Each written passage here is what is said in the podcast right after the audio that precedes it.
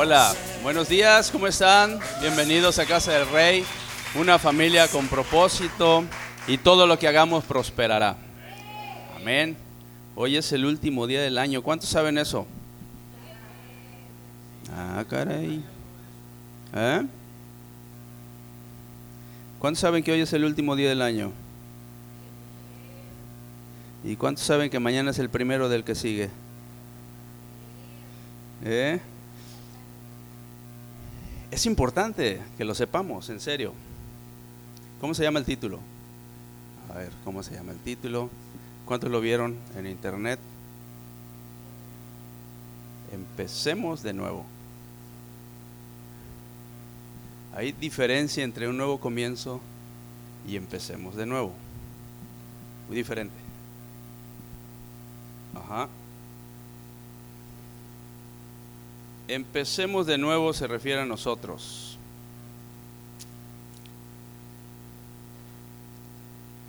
Ahí está, mire, comencemos de nuevo. Es un amanecer ahí en una montaña, muy bonito el, el paisaje, precioso. Yo estaba, vamos a orar, vamos a orar, así sentaditos, ¿vale?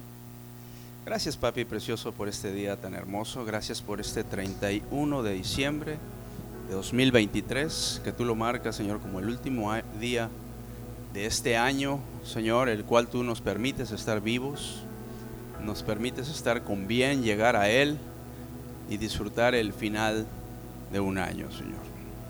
Gracias por la congregación, gracias por mis hermanos que estamos aquí reunidos. Padre, yo declaro tu bendición en cada uno de ellos, Señor, que tu gozo, tu júbilo, tu bendición abunde siempre en la vida de cada uno de nosotros, Padre. Ponemos en tus manos esta enseñanza que penetra hasta nuestro corazón y nos ayude, Señor, a, vivir mejor para ti, Padre. Gracias en el nombre de Jesús. Amén. Dale un aplauso al Señor. Que se oiga que estamos aquí. Todo en esta vida tiene la oportunidad de empezar de nuevo. Nuevas oportunidades llegan a ti y a veces o en la mayoría del tiempo sin que las busques. ¿Sí? Termina un año 2023 y empieza 2024.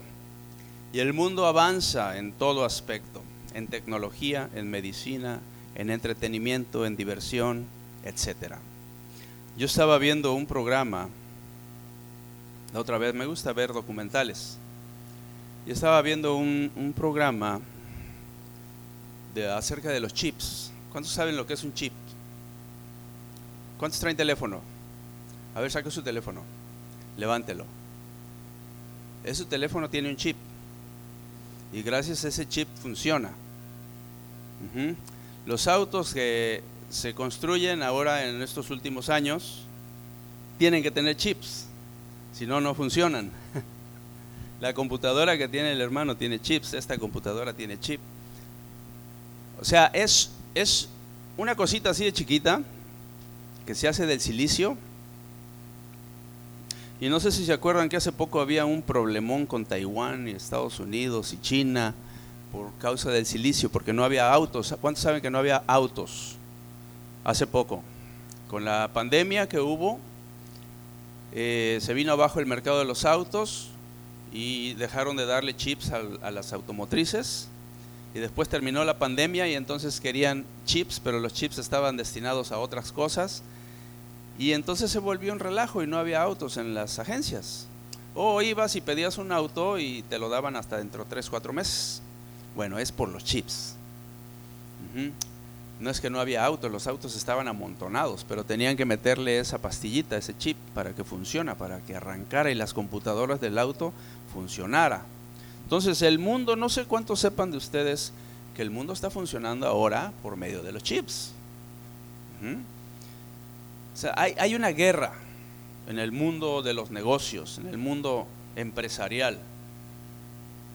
Y esta guerra tiene mucho que ver con eso. Yo estaba viendo ese documental de cómo este, se peleaban por Taiwán, porque Taiwán es uno de los lugares que produce los chips a nivel mundial.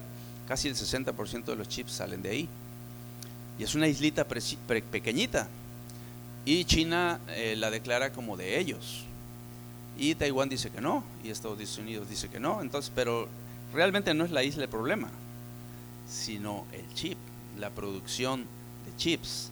Entonces hay una guerra en eso porque son millones y millones y millones de dólares los que están. O sea, nosotros aquí en el mundo no conocemos realmente cómo funciona el mundo. No tenemos ni idea. Porque nosotros podemos tener un teléfono y entramos a Facebook, a Instagram, a ¿qué más hay? Pinterest, ¿qué otro hay? Este, vamos jóvenes, díganme, ustedes saben todo. Twitter, ok, y todos esos puntos son cosas que nos entretienen, ¿sí? Porque a veces estamos en el, en el Twitter o en el TikTok y estamos así, ¿no? Y pasas y pasas y se pueden pasar dos, tres horas y parece que no pasaron ni cinco minutos. Pero los que están construyendo todo esto están en otra onda. Ellos no ven TikTok, ni ven Instagram, ni ven nada de eso.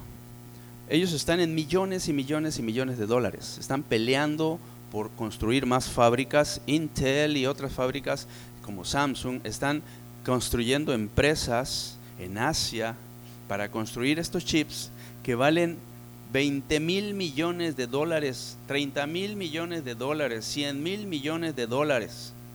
Es una cantidad que la verdad no la podemos ni ver, ¿no? O sea, yo no la veo. O sea, ya me pierdo cuando, cuando llevo 10 mil pesos. ya cuando llevo 100 mil pesos, ¿no? Un millón de pesos. Entonces, hay una, hay una, eh, una guerra en el mundo empresarial, no solamente con los chips, con muchas cosas. Porque esto ha ayudado a que el mundo moderno camine en base a la tecnología, en base a, lo que tenemos. Si ustedes se dan cuenta, cada año sale un nuevo celular y, sale una nueva computadora. Y en el aspecto de medicina, pues hay aparatos increíbles, increíbles. En el aspecto de construcción son eh, máquinas, pero que yo me quedo asombrado. De ver un día, métanse a ver cómo se construyen las máquinas, cómo, y, vamos a quedar asombrados de lo que este mundo es. Este mundo es asombroso, es grande, es, tiene, tiene cosas para pantallarnos. Todo permitido por Dios, por supuesto. ¿Por qué? Porque Dios puso en el ser humano inteligencia. En él, puso, él puso en nosotros la habilidad, la sabiduría de saber desarrollar cosas, de saber hacer cosas. Puedes escuchar a un pianista tocar y yo no entiendo sus dedos, esos dedos se van y, le hacen por acá y están con el dedo acá y con otro acá y con el pie abajo. Hace poco vi a, una pianista que, está el, el, piano así y sacó algo arriba que era como, como un otro pianito chiquito pero muy diferente y empezó a tocar con ese y con este y con ese y con ese. Yo quedé asombrado, de veras, de ver una habilidad tan tremenda para tocar un instrumento. Y así nos podemos ver, eh, eh, ir viendo el mundo, cómo está avanzando en muchas cosas, como lo dije, en, tecnología, en medicina, en entretenimiento. Yo me acuerdo una vez escuché un eslogan, ya ve que todas las empresas tienen un eslogan de misión y visión. ¿sí? Misión es esta y la visión es esta, ¿no? Entonces, cuando, cuando este, eh, el de los parques de Estados Unidos, Walt Disney, vio un problema en la gente, o una necesidad, no tanto un problema, una necesidad de diversión y entretenimiento. Y él, eh, en, su visión, dijo, como visión, entretenimiento. Y como misión, entretener a la gente. o sea, no fue tan complicado. Hay unas empresas que tienen visión, misión y uh, ser la mejor del siglo, este, ser los más cautelosos, ser los mejores, los más profesionales, lo más esto, ¿no? Pero y, Walt Disney solo dijo esas dos y las cumplió. O sea, vio una necesidad y la suplió. El mundo va avanzando ahí. Hoy termina un año 2023 se le llama la época moderna, la época de la tecnología. La época, ya vi, ¿ya han visto que ya hay autos que vuelan? ¿No? Bueno, ya hay una empresa en China que ya está, ya está fabricándolo, nosotros no los vemos. Porque les digo, hay cosas que se mueven solamente en las esferas altas, con los millonarios, con los ultra recontra millonarios, esos ricos que todo lo tienen. Hay autos que vuelan ya. Elon Musk compró el auto de James Bond, ¿cómo se llama ese que uso de la, de la, espía que me amó? Había un, un, auto submarino, ¿se acuerdan? Vean, esa película está muy buena, se la recomiendo. La espía que me amó de James Bond. Bueno, James, eh, ah, Elon Musk lo compró. 900, mil, 900 millones de algo le costó. Me pidió dinero prestado. Sí. Entonces le dije que, volviera después, porque luego ni paga. ¿Para qué quiere Elon Musk un... Si quiere ir a Marte? Pero bueno, son los avances tecnológicos. Nosotros estamos en este mundo. Nuestro mundo realmente es muy pequeño. O sea, lo que nosotros alcanzamos a vivir a nuestro alrededor. Estamos muy preocupados a veces y por un mundo pequeño que tenemos. Porque realmente no es mucho. O sea, a veces la vida del ser humano tiene mucho que ver alrededor de cuánta economía manejas. ¿O no? No puedes ir más allá si lo vemos de este lado, aquí en el mundo. O sea, si tú manejas una economía de, no sé, 10 millones de pesos, pues no puedes ir más allá. O sea, no puedes ir a una economía de 100 millones. Estás limitado. Entonces, este mundo se maneja así. Hay muchas limitaciones. Y por eso mucha gente desea cosas. Porque existen cosas, pero no las tenemos. Pero somos seres humanos que las vemos y las deseamos, aunque no las podemos tener. ¿Sí? Entonces, ¿cuántos de aquí les gustaría un millón de dólares? A todos nos gustaría un millón de dólares. ¿Por qué nos gustaría un millón de dólares? Porque sabemos que existe un millón de dólares. Dijo alguien, una vez dijo, yo no tengo necesidad de trabajar. Oh, necesidad de dinero sí tengo, pero de trabajar no tengo necesidad. Entonces, cuando nosotros vamos entendiendo un poquito, créanme, le llevo un mensaje, ¿eh? pero vamos a poner una base aquí de entender esto, porque vamos a hablar de Elías. Entonces vamos a entrar a una, a una eh, historia o una experiencia que Elías vivió, pero que tiene que ver mucho con nosotros y la humanidad y los tiempos actuales. Porque Dios es moderno siempre. O sea, Dios está actualizado siempre. Dios no, no, no ha envejecido.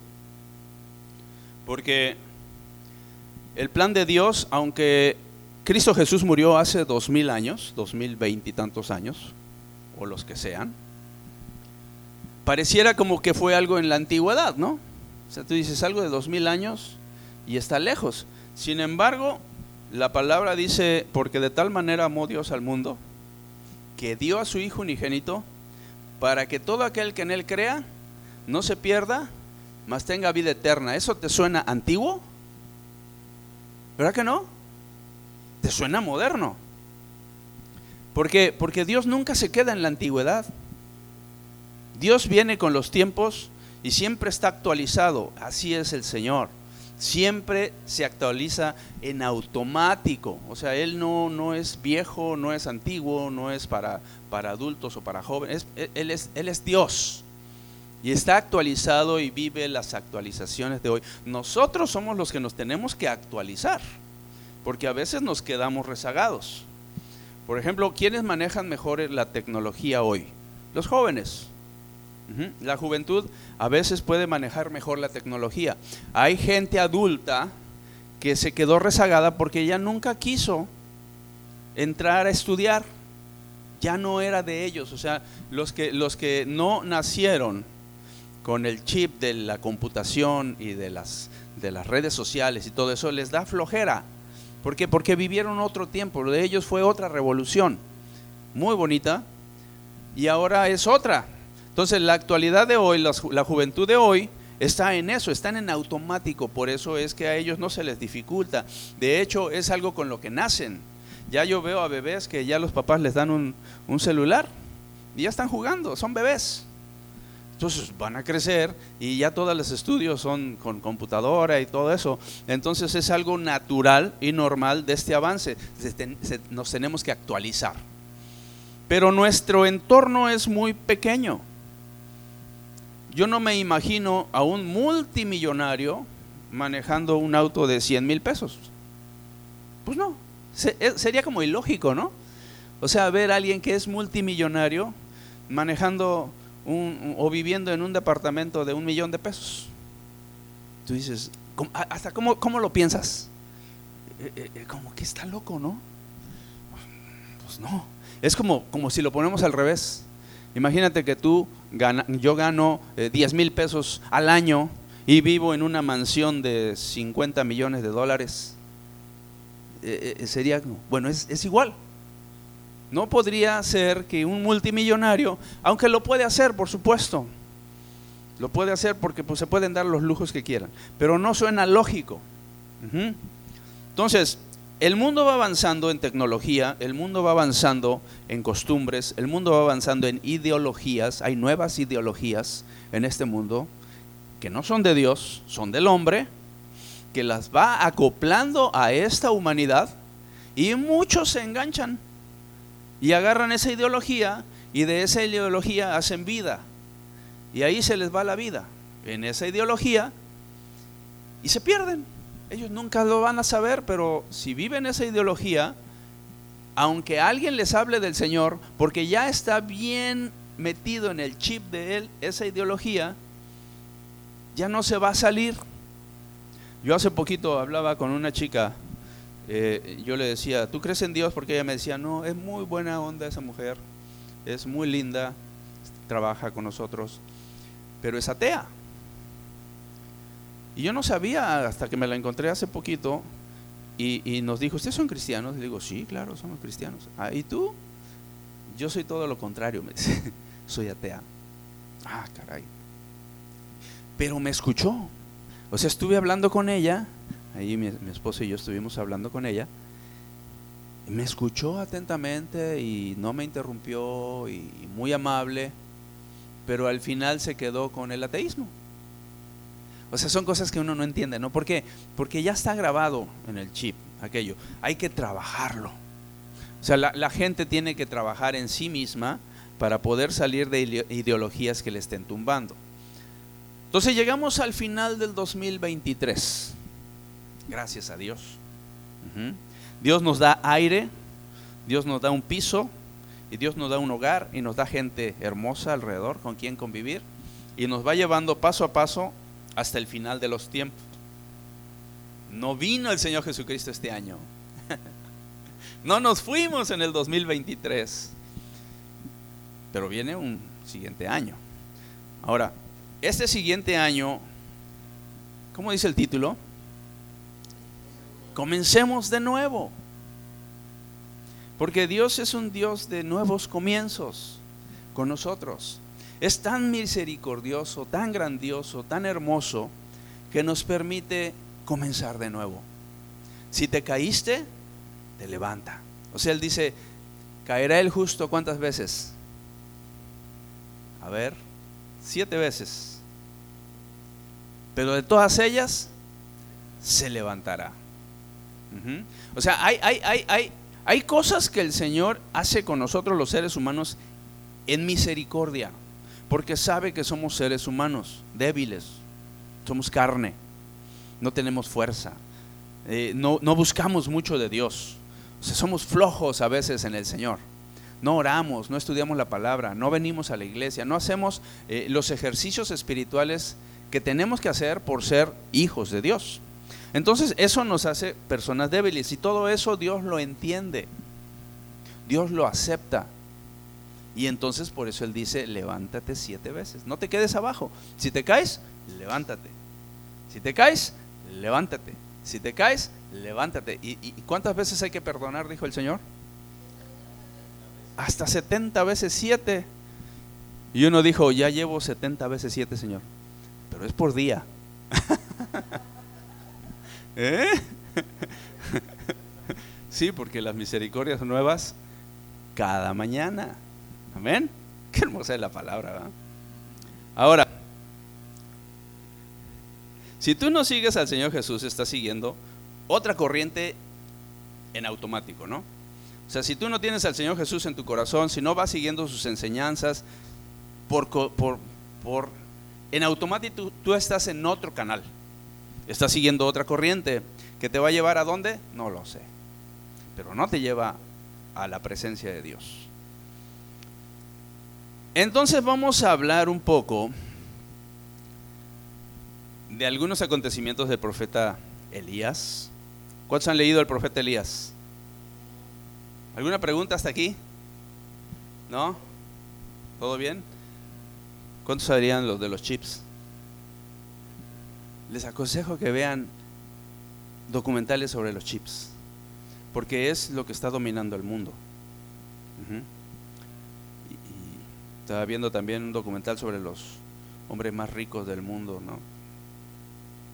Cosas tan tremendas que viven, que uno ni idea, o sea, ni idea. No es tanto que tengan casas o autos o mansiones, porque es lógico, sino lo que viven, lo que viven, lo que se comunican entre ellos, lo que expresan, las vivencias que tienen.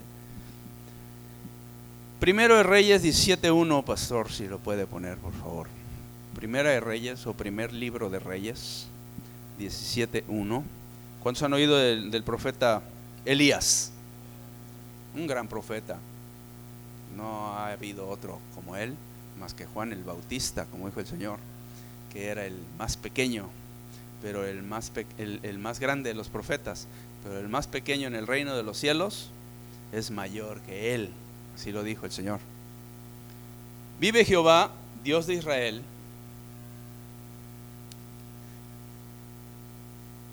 en cuya presencia estoy, que no habrá lluvia ni rocío en estos años, sino por mi palabra. Ay, qué expresión tan más tremenda. Otro se hubiera reído, ¿no? Ja, ¿Y este payaso quién es? Que piensa que puede controlar la naturaleza y decir, no va a haber lluvia.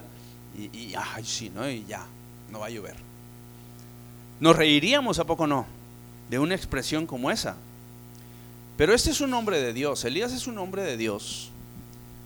Y Dios mismo hablando a través de Elías. En este tiempo, en ese tiempo más bien, el rey de ese lugar de Israel se llamaba Acab. Si sabían, ¿verdad? ¿Quién era la esposa de Acab? Jezabel. Ellos dos fueron reyes terribles, de lo más idólatras que pudieron haber hecho. Y era el rey de Israel, del pueblo de Dios. Por tal motivo, al ser él un pagano, mundano, carnal, idólatra, lleno de, de maldad, junto con su esposa, pues llevaron a su pueblo a hacer lo mismo. O sea, era un pueblo pagano, mundano, que adoraban otros dioses, que se fueron por otra disyuntiva y empezaron a ser un pueblo muy perverso. El pueblo de Israel. No estamos hablando de un pueblo del mundo. ¿sí? Los demás ya eran perdidos y, y estaban adorando a sus dioses. Pero en este caso, el pueblo de Israel gobernado por un rey perverso, con una esposa perversa. Hemos oído mucho de Jezabel, nos han dado muchos estudios el pastor acerca de Jezabel, de la maldad de esa mujer, que se convirtió ya en un espíritu. Y el espíritu de Jezabel ya no es tanto la mujer señora Jezabel, sino ya es un espíritu jezabélico. Bueno, en ese tiempo Elías era el profeta. Y Dios quería darle, o le daba, quería darle la oportunidad al pueblo de comenzar de nuevo. O sea, ya estaba harto de tanta idolatría y de tanta cosa que no adoraban a Dios.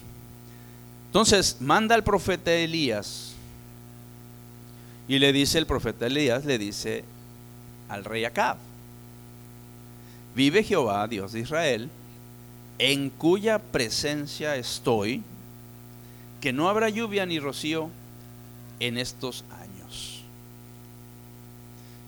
En ese tiempo se vivía del agua, la agricultura, la ganadería. No había tantas compañías o empresas como ahora, sino que se vivía de la lluvia, de los tiempos. Entonces, si no había lluvia, no había trigo, no había semilla, no había nada, no había comida. ¿Cómo le, ¿Cómo le, daban de comer eh, o de beber a los ganados que eran de lo que vivían también, de la carne, de la leche, de los quesos, de todo eso que sabe hacer la gente de campo? Entonces eh, empieza una tragedia en ese tiempo, declarada por el profeta Elías. No va a llover, porque yo lo digo.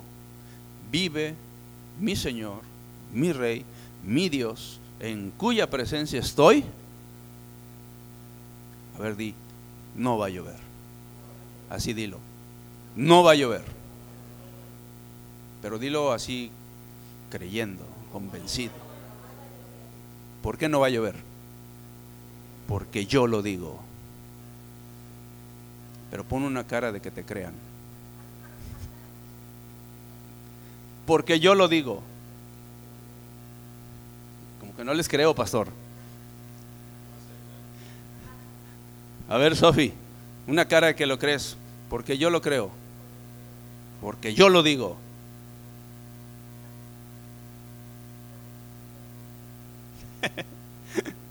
A ver, Daniela, no va a llover. Vamos, fuerte, no va a llover. Porque yo lo digo. Ay, fuerte, sí, porque yo lo digo. yo entiendo. A ver, Diego, una voz de hombre. No va a llover. Eso. A ver, Cindy.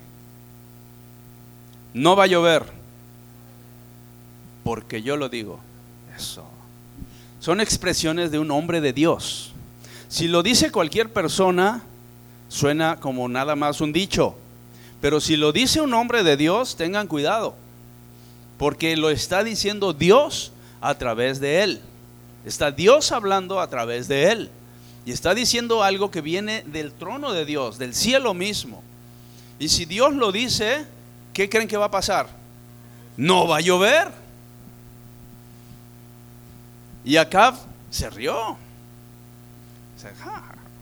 Imagínense la maldad en la que vivía Acab. Ellos tenían sus fiestas. Como le digo, ellos vivían en su, en su, en su curul.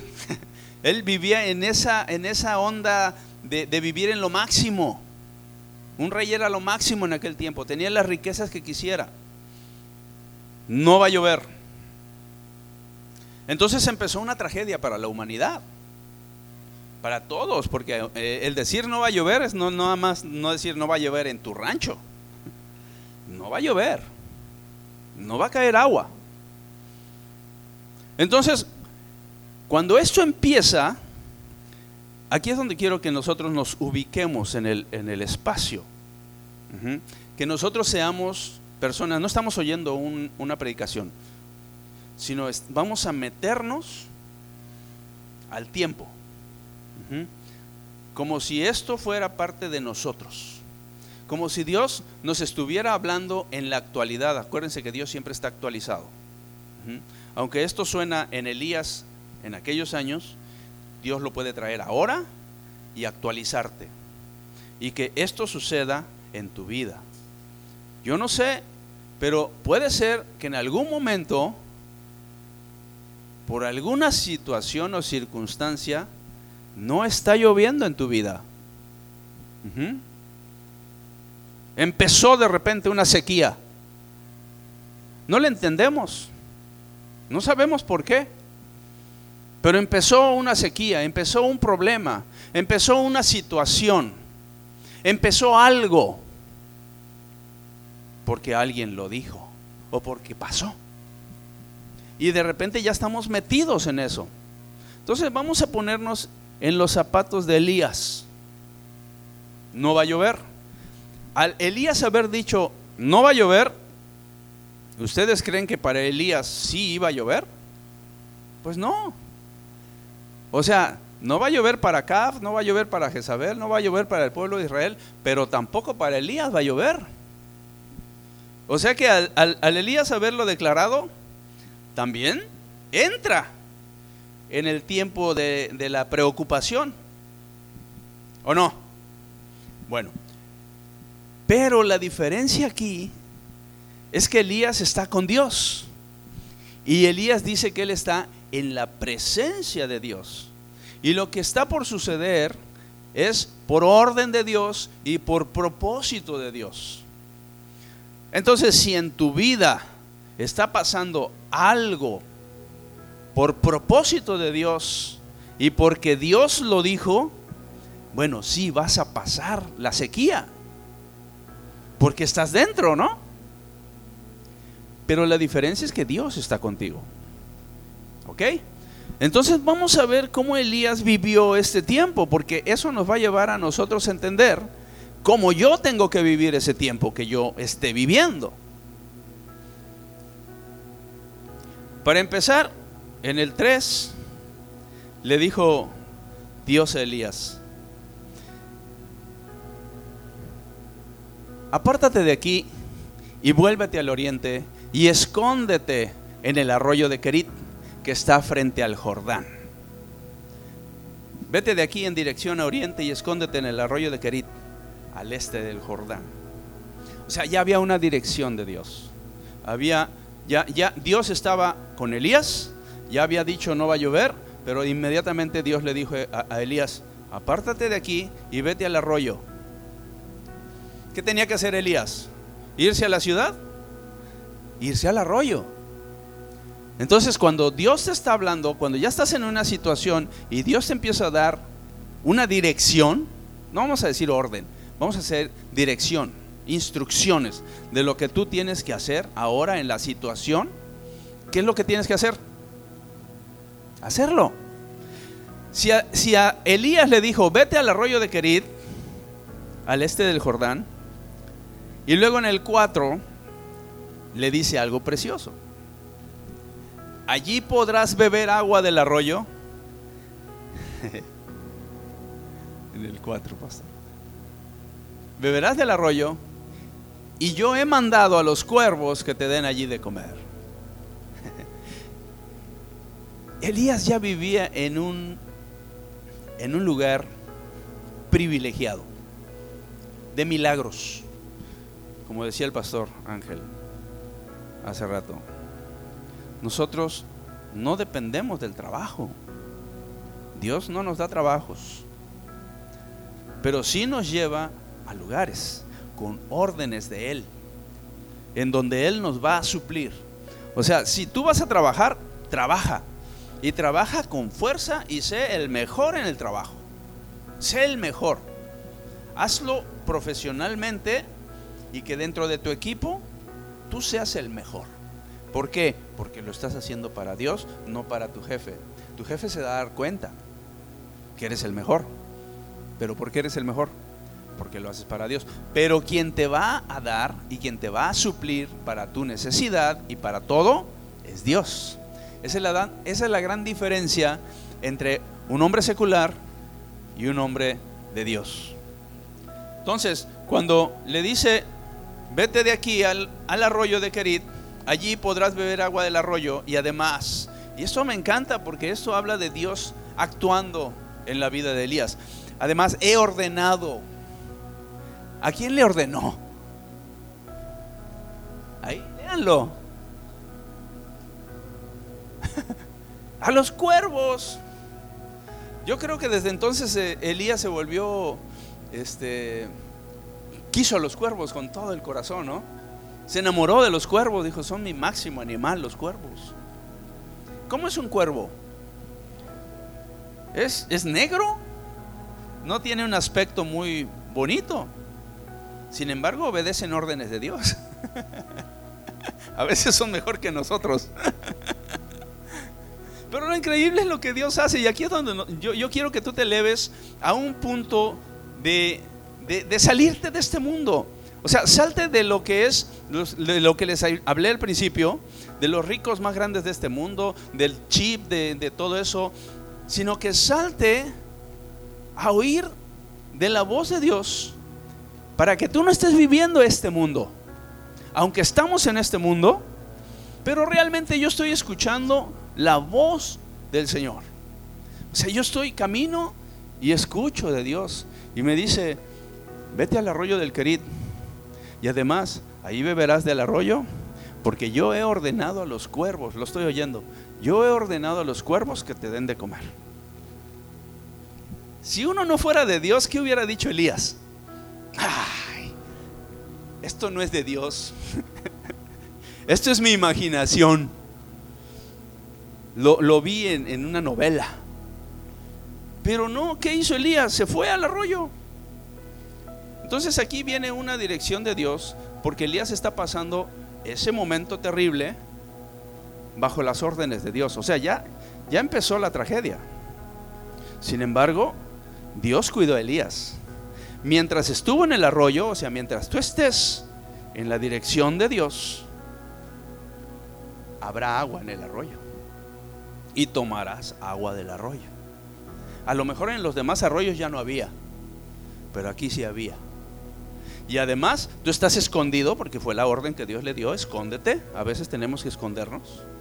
Si Dios te lo ordena, mandaré cuervos. Entonces, yo creo que Elías, cuando ya tomó agua y tenía hambrita, pues volteaba al cielo, ¿no?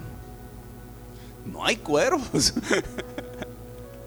y de repente llegaban, no sé cuántos cuervos llegarían, pero llegaban con el súper. Llegaban volando con las bolsitas de Chedraui. No, qué Chedraui, que bolsitas de Costco. No, qué Costco. Le llevaban ribeye, le llevaba tibón, le llevaba cereales, le llevaba leche este, ahora como ya todos toman leche este, orgánica y de almendras y no sé qué, ya no de vaca. Como cuando voy me pido un café y me dicen, ¿de qué leche quiere? Digo, pues leche, denme leche. Porque ya hay como 20 categorías, ¿no? Digo, no, no, no, yo olvido las categorías, a deme leche. Póngale lechita. De la vaca, por favor. Entonces Elías fue sustentado allá en el arroyo del Querit. ¿Qué hacía allá Elías? Estaba en comunión con el Señor. Estaba viviendo lo que él había declarado. Comió, comió. Bebió agua, bebió agua. Entonces no te preocupes. Si estás pasando un momento difícil, si tú entraste en un lugar en el que Dios te puso o porque Dios habló algo y lo hizo y estás pasando ahí, solo sigue las instrucciones de Dios sigue las instrucciones de Dios y Dios te va a llevar a un arroyo y Dios va a mandar cuervos que te van a alimentar. O sea, este dicho de que Dios le dijo a los cuervos, he dado orden a los cuervos de que te lleven comida, está increíble, ¿a poco no? O sea, después para Elías era normal, ya venía, ¿cuánto tiempo estuvo ahí Elías? No lo sé. La tragedia duró tres años. Entonces, ¿cuánto estuvo ahí? No lo sé pero me imagino que estuvo un buen tiempo. Porque ya después el arroyo se secó. Ya aún ese arroyo se secó. Porque aún en el Señor hay cosas que fluyen naturales y se acaban. Pero Dios tiene otra puerta. Ajá. ¿Cuánto tiempo va a durar esto? Ni Elías lo sabía. Dios dijo, hasta que yo diga, dijo Elías. Pero ¿cuándo lo iba a decir? Cuando Dios le dijera. Y él no sabía el tiempo. Entonces le dijo, los cuervos le traían pan y carne en el 6. Por la mañana, híjole, qué tremendo. ¿Ya ven cómo el pan es bueno? Yo no sé qué traen contra el pan. Que el pan engorda y que el pan es esto y que el pan es aquello. Los cuervos le traían pan a Elías. Una vez vi una, una caricatura de, no sé qué era, un changuito o algo así, y veía el té y veía el café con pan. Y veía el té y veía el café con pan. Entonces dijo, eh, pues voy a echarlo a la suerte, ¿no? Tin, marín, doping, güey, fue, fue.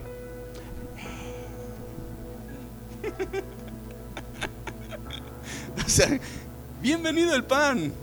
Y más si estás en una sequía, ¿o no? Dice aquí, los cuervos le traían pan y carne por la mañana y pan y carne por la tarde. Qué increíble. Dios te va a suplir todo lo que necesites. Pero se acabó eso. Ya no había agua y ya no había pan. ni carne. ¿Qué sigue? Y ahí es donde nosotros entramos en la preocupación. ¿Y si me quedo sin trabajo? Y es que este trabajo está mal. Híjole, como que no, yo creo que de aquí no la paso. Este mes me van a correr. O cosas por el estilo, ¿no? Y si me diagnostican algo feo. O, estás esperando las malas noticias. No, Dios siempre tiene algo nuevo. Y es más, de hecho es algo que viene a ser o a darle sabor a la vida. Cuando tú estás confiando en el Señor, le das sabor a la vida. Porque tú no ves al Señor y no ves la respuesta y parece que todo está en contra tuya. Pero cuando tú estás confiando en el Señor y estás orando y estás diciéndole tú vas a dar, en eso es emocionante. O sea, eso te lleva a ser verdaderamente un hijo de Dios que está viviendo en la verdad de Dios. Aquí yo creo que, que, Elías decía, Padre, ¿y cuando se acabe el agua del arroyo? ¿Qué voy a hacer? ¿Y si se mueren los pájaros y ya no me traen pan? Son temores humanos, normales. Hay que vivirlos. Los temores humanos hay que vivirlos, pero hay que enfrentarlos. Así con valentía hay que enfrentar los, los temores humanos, porque están ahí. Pero entonces en el 9, vamos a saltar un poquito. ¿Vamos aprendiendo algo aquí? ¿Sí? Si surgen preguntas, por favor, estoy para servirles. Viene una nueva instrucción de Dios. Y le dice, levántate. Yo que estaba acostado, dormidito, ya había hecho concha ahí en, en, el arroyito y el Señor dijo como que me está flojeando en la oración. Ya no está leyendo la palabra. Ya no ora, ya no ayuna, ya, ya, ya está confiado del arroyito y de los cuervos. Vino a hacer algo ya muy normal. Le voy a secar el arroyo. Ah, ¿Qué pasa cuando te secan el arroyo? Uy, Dios mío, entonces vuelves a la vida, ¿no? Te tomas un vuelve a la vida. Y más si ya no viene el pájaro, ya no trae el alimento. Yo creo que, yo creo que Elías se puso a orar. Dijo, ah, caray, vamos a orar. Díganme algo, sinceramente. Cuando un problema llega a tu vida, así llegó un problema, ¿buscas o no buscas a Dios luego, luego? ¿Verdad que sí? O sea, como que inmediatamente me llegaron las pilas espirituales y ahora oro. Y ahora pido, y ahora creo, y ahora tengo fe. Eso es bueno, por eso Dios lo hace porque te quiere poner las pilas otra vez y quiere que te levantes y que vuelvas a buscarlo. Entonces le seca el arroyo y le dice a los pájaros, bueno, ya ustedes cumplieron con su misión, vayan a comer por allá a otro lado, ya no tienen que ir a llevar pan ni, ni, carne. Ya los pájaros se quedaron. Pero entonces Elías clama y entonces viene una segunda instrucción y le dice, dirígete a Zarepta de Sidón y mora allí. He aquí yo he dado orden allí a una mujer viuda que te sustente. Van, agarrándola. O sea, van agarrando cómo Dios puede estar contigo en la adversidad. Cuando tú entiendes que esa adversidad es parte de tu vida en Dios. Cuando tú entiendes que estás ahí, pero porque Dios lo permitió cuando tú estás en esa adversidad y no estás recibiendo las órdenes de Dios, sino que tú estás pensando que estás en esa adversidad porque son cosas del destino y no buscas a Dios, pues vas a, vas a sufrirla. Porque todos los demás estaban sufriendo. Y ahorita lo vamos a ver. Todos los demás estaban en sequedad total. No había carne, no había trigo, no había, no había nada. Estaban sufriendo. No sé cómo sea yo el pasar hambre. Nunca lo he pasado. Pero ha de ser terrible que un día comes y el otro día no comes.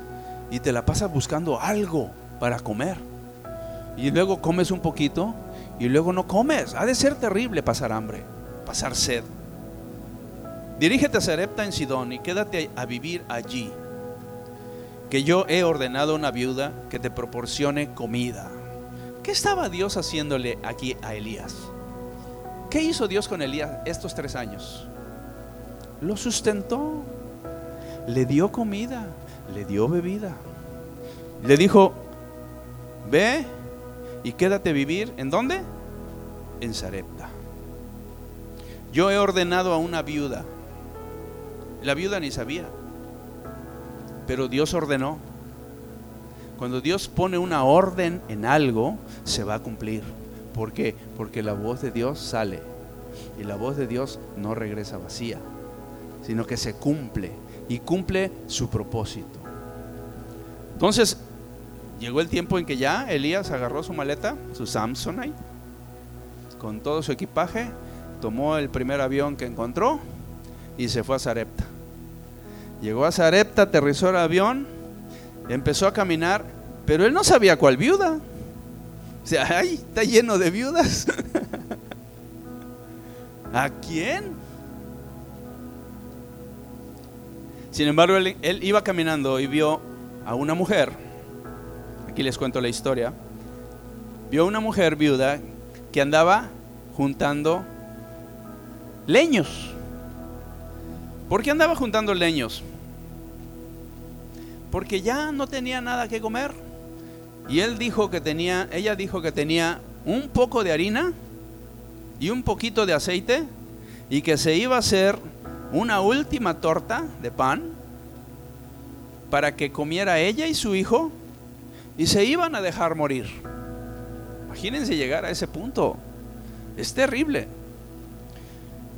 Sin embargo, Elías les dijo, dame de comer a mí, dame un vaso con agua. Ya iba por el agua. Ah, y tráeme una pieza de pan. Tráeme una concha. De esas grandotas. De 40 pesos. y un vaso con agua. Y le dice la, no, pues no, no tengo. Ve, tráemela a mí y después comes tú y tu hijo. Dios está actuando ahí de una manera increíble. Está en un ambiente espiritual tremendo. ¿Por qué? Porque lo que está sucediendo ahí es Dios inmiscuido, Dios protegiendo a Elías, pero en este tiempo ya Elías iba a ser bendición para una viuda y su hijo. ¿Por qué? Porque cuando esto empezó a pasar, si tú te mantienes en la dirección del Señor y te vas a Sarepta, quiere decir que Dios te va a alimentar y Dios va a proveer lo que necesitas para tu sustento. En este tiempo era la vida, sostenerse en vida. No sé qué tú estés necesitando, pero Dios te lo va a suplir. Si tú te mantienes en la dirección del Señor. Amén. Ahora,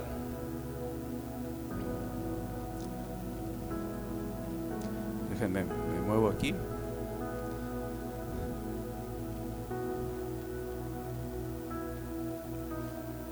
Si vamos agarrando, como dije el pastor, están cachando la onda.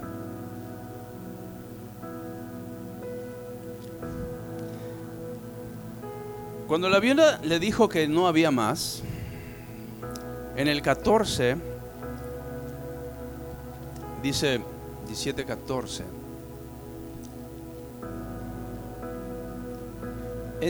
porque Jehová Dios de Israel ha dicho así, la harina de la... ¿Quién, quién lo dijo?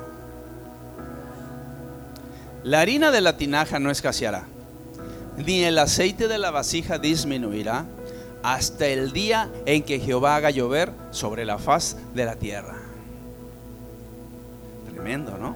O sea, la viuda está temerosa porque ya nomás le queda una pieza de pan y un vaso con agua para ella y su hijo y dejarse morir. Yo me imagino que ya había luchado mucho por, por sobrevivir. Ya había salido al campo, ya había buscado, ya era todo lo que tenía. Estaba cansada de la vida.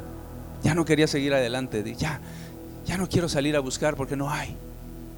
Esto es todo lo que tengo. Hijo, vamos a cocinar esto, nos lo vamos a comer y que sea lo que Dios quiera. Y nos dejamos morir.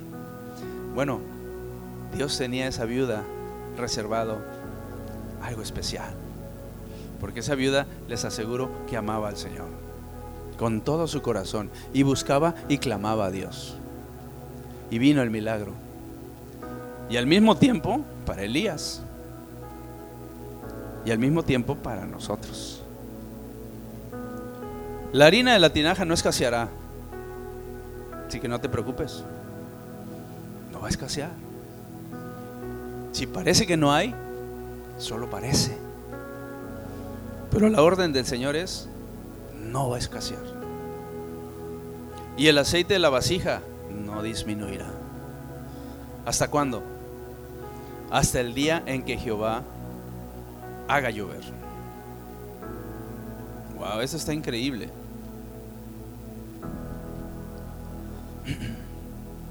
Porque está el Señor dando una orden, pero al mismo tiempo estamos pasando por un momento de tribulación y angustia, pero dentro de los milagros del Señor. Estamos pasando un momento difícil, pero dentro de los milagros del Señor. Eso es importante. Necesitamos grabárnoslo. ¿Estás dentro de los milagros del Señor? Di que sí. Di que sí.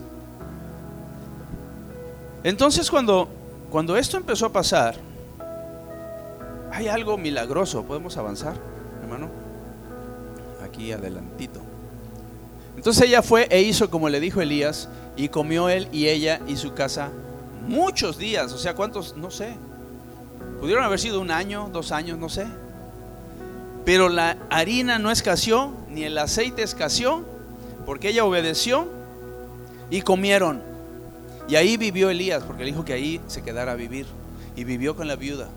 Y comió él, y comió la viuda. Y comió el hijo. Dios proveyendo a través de la tribulación. Y toda esta tribulación, ¿por qué fue? ¿Cómo empezamos? Porque el pueblo ya estaba en idolatría, en desobediencia, sin Dios. Aunque era el pueblo de Dios, estaban sin Dios. Por la pura misericordia de Dios es que Dios permaneció. Pero si Dios hubiera querido, hasta se va y los deja. Pero por promesa Abraham, no los dejó, nunca los dejó. Porque su promesa es eterna. ¿A ti te ha prometido Dios no dejarte? ¿No abandonarte? Yo creo que sí. Y si no te lo ha dicho o no lo has oído acá audiblemente, ve a la Biblia y lee y en la Biblia te va a hablar clarito de cómo Dios va a proveer a ti en todo momento y en todo lugar y nunca te desamparará. Hay salmos hermosos que nos hablan de cómo Dios nos guarda y nos cuida y nos protege y nos levanta y nos cuida. Amén. Se murió el hijo de la viuda. Una tragedia. Dentro de toda la tragedia que la viuda estaba viviendo, el hijo muere. Único hijo, imagínate, la viuda se le fue el marido y queda un hijo y el hijo se le va. Es una tragedia tremenda.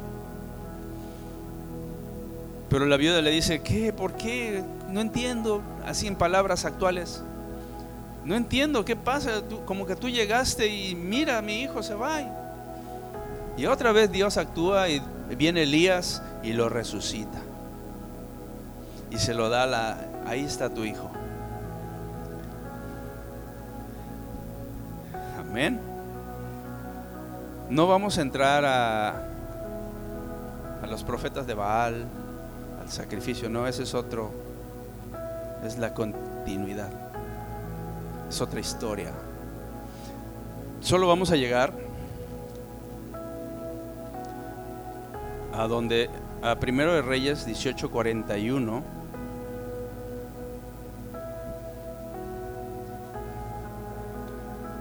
Solo aguanten 30 minutos más.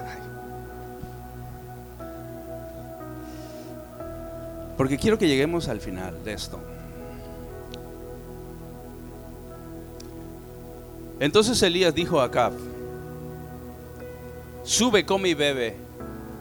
eran palabras que ya no existían, come y bebe. eran caras esas palabras, come y bebe. Porque una lluvia grande se oye.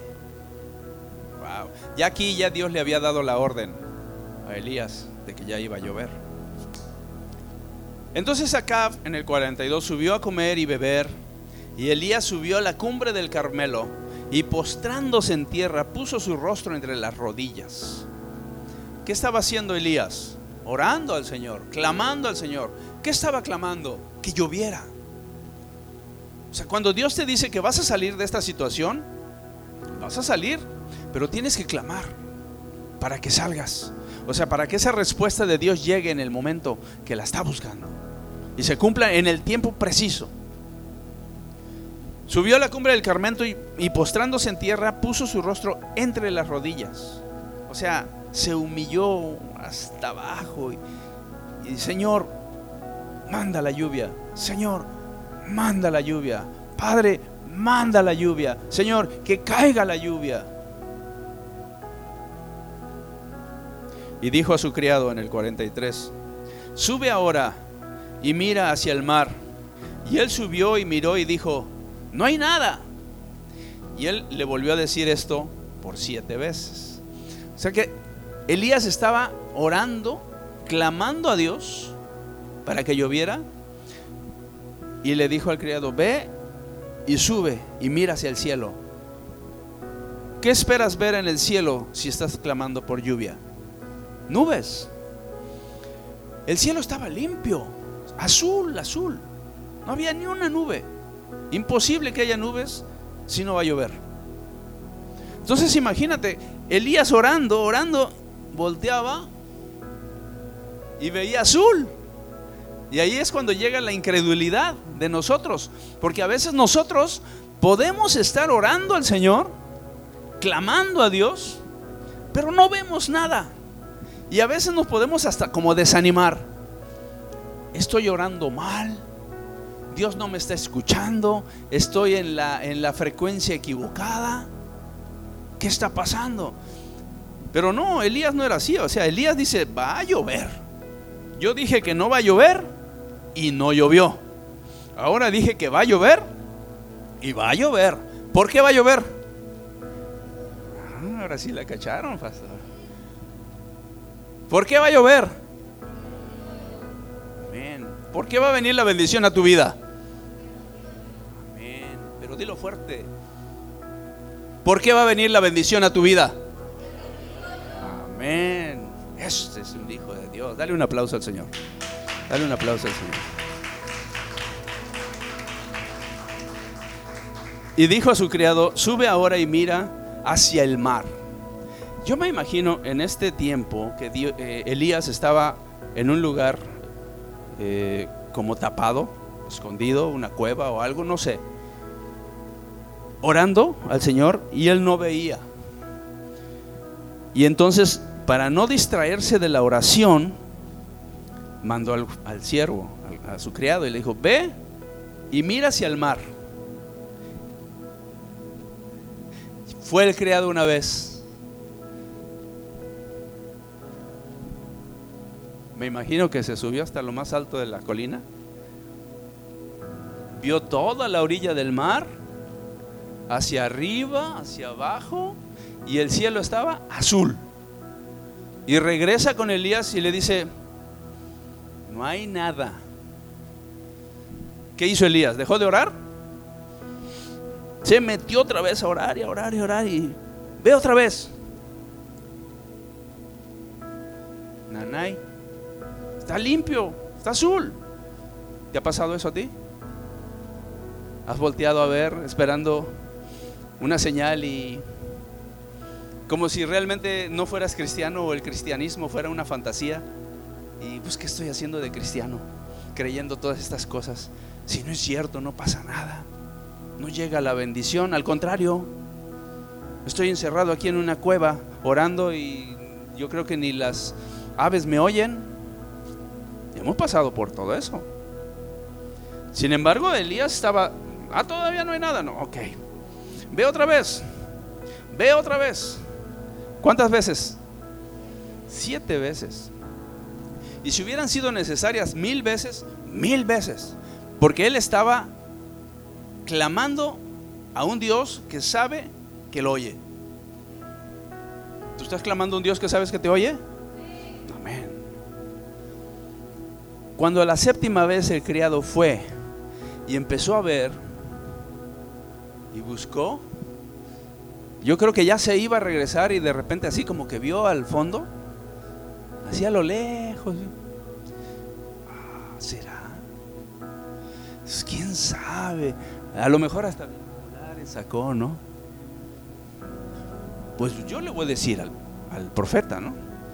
Y le dice, veo una nube, pero como el tamaño de la palma. ¿Qué hizo Elías? Se paró. Inmediatamente dijo, es suficiente.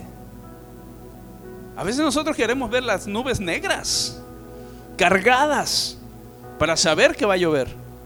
Sin embargo, a Elías le fue suficiente la nube de este tamaño. Fue la señal que Dios le dio a Elías.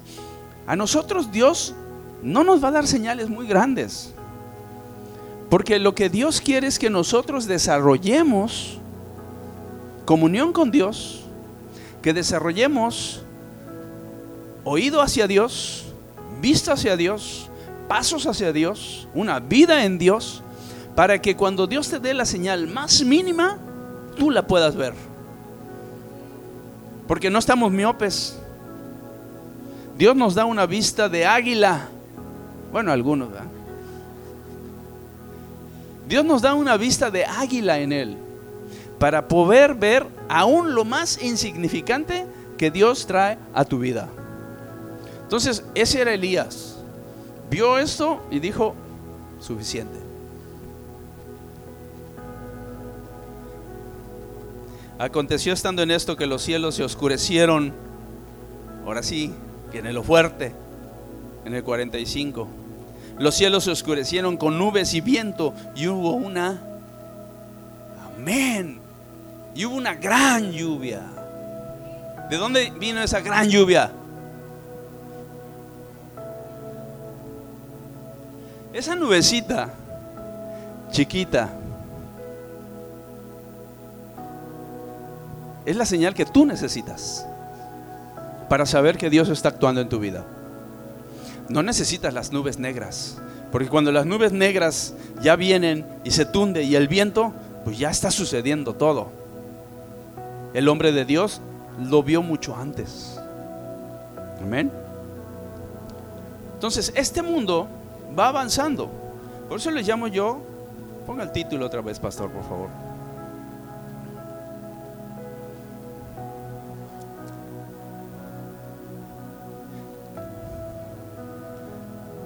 Comencemos de nuevo.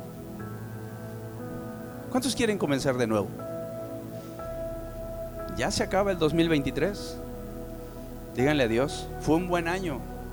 Fue un gran año. Yo, yo, yo veo, no me gusta, porque yo veo a veces en, en TikTok y todos esos que agarran el 2023 y lo patean, ¿no? Y le ponen el, el 24. No, yo no pateo el 23. Fue un gran año. Fue algo con lo que yo caminé. Fue mi compañero. De hecho, el 2023 se queda conmigo. Así como el 22 y el 21. Y algunos ya llevan bastantes años ahí. Ahora viene uno nuevo, que Dios nos permite comenzar de nuevo, en esta dimensión. Pongámonos de pie, hermanos.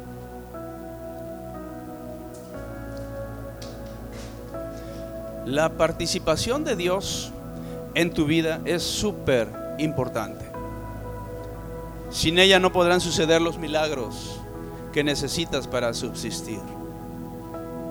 Porque te aseguro que la falta de agua vendrá. O sea, habrá momentos en que ya no habrá agua. Habrá momentos en que los cuervos ya no vengan. Dios va a dar órdenes, sí. Este, este mundo está perverso.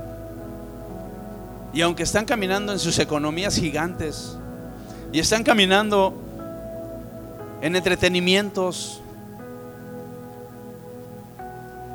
bien preocupados por el futuro, peleándose una nación con otra, en nuevas ideologías y queriendo conquistar tantas cosas como si fueran los dueños del mundo. Dios tiene otro proyecto. Y Dios está actualizado con el Juan 3:16. ¿Cómo dice Juan 3:16? Porque de tal manera amó Dios al mundo que ha dado, ha dado a su Hijo unigénito para que todo aquel que en Él crea no se pierda, mas tenga vida eterna. Eso es actualizarse. Yo quiero amar al Señor con todo mi corazón. Yo quiero estar en el Señor con todo mi ser, con todas mis fuerzas, como Él lo dice. Con toda mi energía quiero confiar en Él. Y si estoy en un momento de turbulencia, confiaré en Él. Porque sé que Él me va a alimentar y me va a suplir. Y si es necesario que mande a los cuervos, los va a mandar. Y me van a traer pan y carne. Y si es necesario que encuentre una viuda, la voy a encontrar. Pero el Señor va a darme y no va a escasear hasta que el propósito del Señor se cumpla y vuelva a llover. Porque yo lo digo. Amén.